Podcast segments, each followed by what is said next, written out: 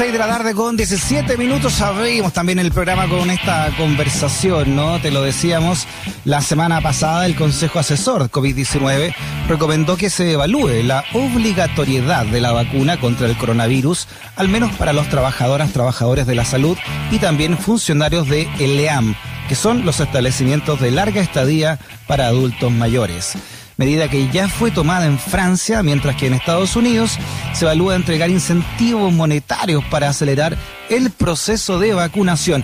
Interesantísimo debate, ¿no? Que vamos a conversar con la ex ministra de Salud, experta en salud pública y también académica de nuestra universidad, la doctora Elia Molina. ¿Cómo está, Elia? Bienvenida a Razones Editoriales. Hola, ¿qué tal? Gusto saludarte tanto tiempo. Igualmente, Elia. Oiga, eh, bien interesante este debate. Usted como, como doctora, ¿qué, ¿qué le parece? ¿Qué haría usted también si estuviera en, su, en sus manos de decidir si debiera ser o no obligatoria la vacuna? Mira, eh, te quiero decirle que hay en el, en el programa de vacunación en Chile para la infancia, para los niños, las vacunas son obligatorias. Mm. Eh, las vacunas del tétano, del sarampión, de la tos convulsiva, de la de la, de la poliomielitis, la viruela, son vacunas obligatorias en Chile, pero son vacunas que han tenido todo el tiempo de estudio necesario y que están absolutamente probadas en su eficacia, en su efectividad, en su inocuidad, lo cual no ocurre con estas vacunas. Estas vacunas que se están colocando hoy día se aprobaron por razones de la emergencia sanitaria, se aprobaron antes que terminara todo el periodo de estudio longitudinal en el tiempo que se tiene que hacer con todas las vacunas. Por lo tanto, frente a una vacuna que no tiene todavía una efectividad eh, de 100%, que no se conoce el efecto, cuánto tiempo dura la inmunidad, eh, que, que, igual tiene una, una, una mayor efecto para evitar casos graves, pero no para evitar contagio, no es una vacuna que hoy día estemos en condiciones como sociedad de, de hacerla obligatoria. ¿ah? de hacerla obligatoria. Eso porque la vacuna no cumple con las condiciones. Ahora bien, es cierto que como protege y como y como sabemos que cuando nos cuidamos nosotros también cuidamos al resto, es muy importante que algunos trabajadores, algunas eh, funciones, eh, servicios, eh, puedan pedirle, obligar a sus trabajadores que tengan que estar vacunados. Eso no significa obligar a vacunarse, significa que aquel que quiera trabajar en el sistema de salud, en el sistema carcelario, en los ELAMBES, como decías tú, de los adultos mayores, la, las residencias de alta, de alta estadía, de larga estadía, o, y sobre todo los trabajadores de la salud, se puede poner como prerequisito que esté vacunado, porque pero eso no lo obliga a vacunarse, solamente que lo obliga a que si quiere trabajar en ese empleo, tiene que estar vacunado. Es como una obligación indirecta, ¿no? Lo que están haciendo también en Facebook. Es un prerequisito, mm. ¿ah? Es un prerequisito, es como que a ti te digan, bueno, usted para trabajar en esta en esta función en, en el laboratorio de astronomía, usted necesita tener buena vista. Si no tiene buena vista, no sirve para el trabajo.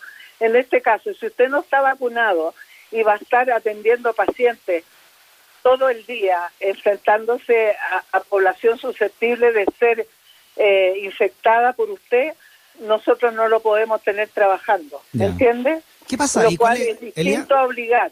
¿ah? Sí, se entiende el punto, pero ¿cuál es, cuál es la cuál es la frontera? Bueno, cada estado la, la hace de acuerdo a su a, sus leyes, pero por ejemplo Netflix, que está diciendo el que quiera trabajar en una producción, desde actores, actrices, a, gente de la de tramoya, tiene que vacunarse, o si no, no trabajan con nosotros. ¿Eso se podría eh, aplicar en Chile? ¿Está dentro de la legalidad nuestra? Eh, claro, porque mire, eh, lo que pasa es lo siguiente. Cuando usted trabaja donde, donde se aglomeran personas, como podría ser en este caso un estudio de filmación, eh, obviamente que lo que pretenden los, los que gerencian, los que gestionan la filmación es que no haya un contagio adentro y, se produzca un, problema sanitario por falta de precauciones. Entonces, se puede decir, bueno, esta película la vamos a filmar en este lo, en esta locación, pero todos los que vengan a trabajar acá tienen que estar vacunados porque si no es un riesgo. ¿Ah? Ahí está primero el riesgo y, y ahí estará el libre albedrío de las personas, ¿no? Si no quieren vacunarse, no trabajan ahí. Mm. Eso es, parte de, es parte de la precaución. Ahora es cierto que eso no puede ser para cualquier cosa. ¿ah? No, no hay ninguna, hay solo razones en nuestra constitución actual vigente y en el código sanitario donde la autoridad sanitaria puede poner ciertos reglamentos en, en actividades que son muy particulares. Sí, donde sabemos se que aglomeración de gente, mm. pero no puede ser que ahora cualquier fábrica, cualquier cualquier empresa, cualquier oficina ponga como prerequisito la vacunación. Eso no es algo legal en este minuto. Ya, pero por ejemplo una, una empresa grande que trabaja en un edificio donde hay muchas personas, podría decir, no sabe que tiene que vacunarse, si no, no, no pueden venir a trabajar, porque hay otra gente bueno, eso no, no, lo, no lo permite la ley. ¿ah? La ley en este momento puede tener cierta lógica. Es que una cosa es la lógica y otra cosa es que el Ministerio del Trabajo no ha dado ninguna instrucción al respecto que podría darla eh, a través del mandato del Ministerio de Salud, pero no se ha entregado ninguna ninguna indicación de ese tipo como para que ponga límite a los trabajadores. Mm. Lo que tiene que hacer la fábrica es, mantener eh, la distancia física, mantener todas las facilidades para que los trabajadores se laven las manos, usen buenas mascarillas, mantengan distancia física. Eso hay que seguir haciendo. ¿y si alguien, alguien que está vacunado se siente vulnerado? si hay otro compañero o compañera al lado que no se ha vacunado e interpone una acción legal, ¿podría no, pasar eso? No, hay ninguna posibilidad de hacer acción legal porque no hay ningún mandato, como le digo, la, autorización que ha dado el ISP y todo el mundo a las vacunas es una autorización de emergencia, por lo tanto no es una vacuna obligatoria, no es una vacuna que tampoco proteja 100%. Por lo tanto, aunque usted esté vacunado, igual usted tiene un 45% de posibilidades de infectarse y de infectar a otro. No eh, eh, la vacuna protege, pero no es absoluta como son otras vacunas. La vacuna, la vacuna del sarampión, la vacuna de la viruela, usted se vacuna y no puede tener viruela, o sea, no va a tener viruela nunca jamás. Sin duda, pero es lo que hay. En este caso no es así, entonces hay una tierra de nadie todavía, por eso que es tan controversial esto, donde por un lado están las libertades personales, si me quiero me vacuno, si no quiero no me vacuno, mm. Pero de acuerdo a eso yo puedo decir de, como, dependiendo de la actividad, eh, el Estado y el Código Sanitario puede decir que el Ministerio diga, queremos que los trabajadores de la salud sí estén vacunados que los trabajadores en las cárceles donde hay aglomeraciones estén los trabajadores y, y, los presos vacunados pero eso llevarlo a toda la actividad no tiene no tiene ninguna en ese momento. Yo entiendo su punto, Elia, ¿no? Que, que no, no siendo una vacuna probada como la del sarampión y otra, eh, quede al libre albedrío, pero por otro lado uno dice, bueno, ¿y por qué algunos tienen que arriesgarse y otros no? Cuando aquí se supone que tenemos que ir todos juntos en esta en esta lucha contra contra una pandemia. No estoy de acuerdo, pero una persona que esté vacunada y esté con gente que no está vacunada, manteniendo distancia social, uso de mascarilla y lavado de manos, no se va a contagiar. Mm. Mira, aquí nos escribe Tere eh, a nuestro a nuestro WhatsApp y dice, no sé si el Estado puede obligar, pero sí las pegas y cada vez hacerle más difícil a los porfiados de ambular sin vacuna. Claro, eh, ahora usted me, explica bueno, que... hay formas de incentivo. ¿Ah?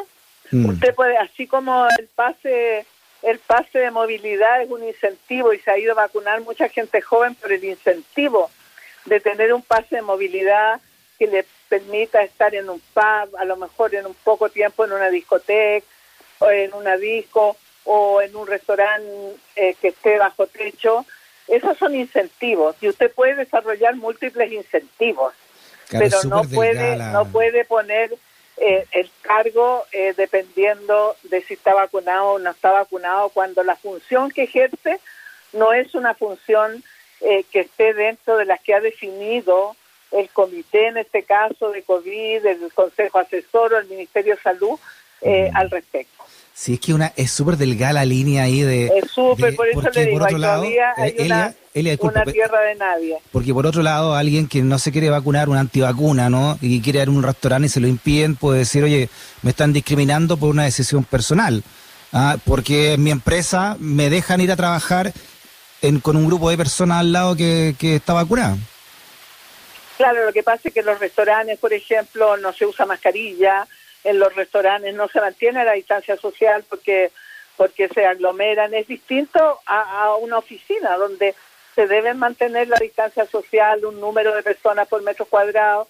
O sea, son distintos, mm. son distintos espacios con distintas dinámicas y donde obviamente en esos espacios de, donde se come, donde se ríe, donde se, se, se está sin mascarilla, el riesgo es diferente. Sí, por último, Elia, em, ¿qué pasa si un niño o niña no es vacunado? ¿Puede ir al colegio normalmente o qué pasa con las vacunas todavía para los niños? Bueno, eh, se recientemente se ha, se ha aprobado la, la vacuna para los niños eh, menores mayores de 12 años por ahora, ¿no es cierto? Eh, que son adolescentes prácticamente. Eh, y, obviamente que el ideal es que se vacunen los niños, pero, pero eh, con excepción probablemente la variable delta que ha demostrado ser bastante afín a los jóvenes y a los niños, en general eh, la tasa de contagio en los niños es mucho más baja que en los mm. adultos, manteniendo los parámetros de cuidado individual, aunque no esté vacunado, podría considerarse en un colegio que tenga todas las condiciones adecuadas eh, que pueda ir a clase. Ahora, el ideal es que estén vacunados, pero mm. como le digo, esto es una es una disposición que ha salido en el mundo hace muy poco tiempo, no hace ni, ni dos meses. Entonces, la verdad es que obviamente que uno quisiera que estén todos vacunados, pero no es una condición sine qua non para poder a lo mejor retornar a las clases. La doctora Elia Molina, ex ministra de Salud, también experta en salud pública, académica de nuestra universidad. Elia, le mandamos un cariño grande. ¿eh? Gracias, Freddy, que estés muy bien. Oye, ¿Mm? te quería contar nada más que mi, tengo un hijo que yo que canté en un conjunto de rock y ahora que, que, escuché tu música te voy a mandar el CD. ¿eh? Ah, perfecto. Oiga, una vez hacemos una, una actuación con los Carreras y la banda de su hijo, pues. Eso, ya. Listo. Muy bien, Alia. Bien. Abrazota, que estoy bien. La verdad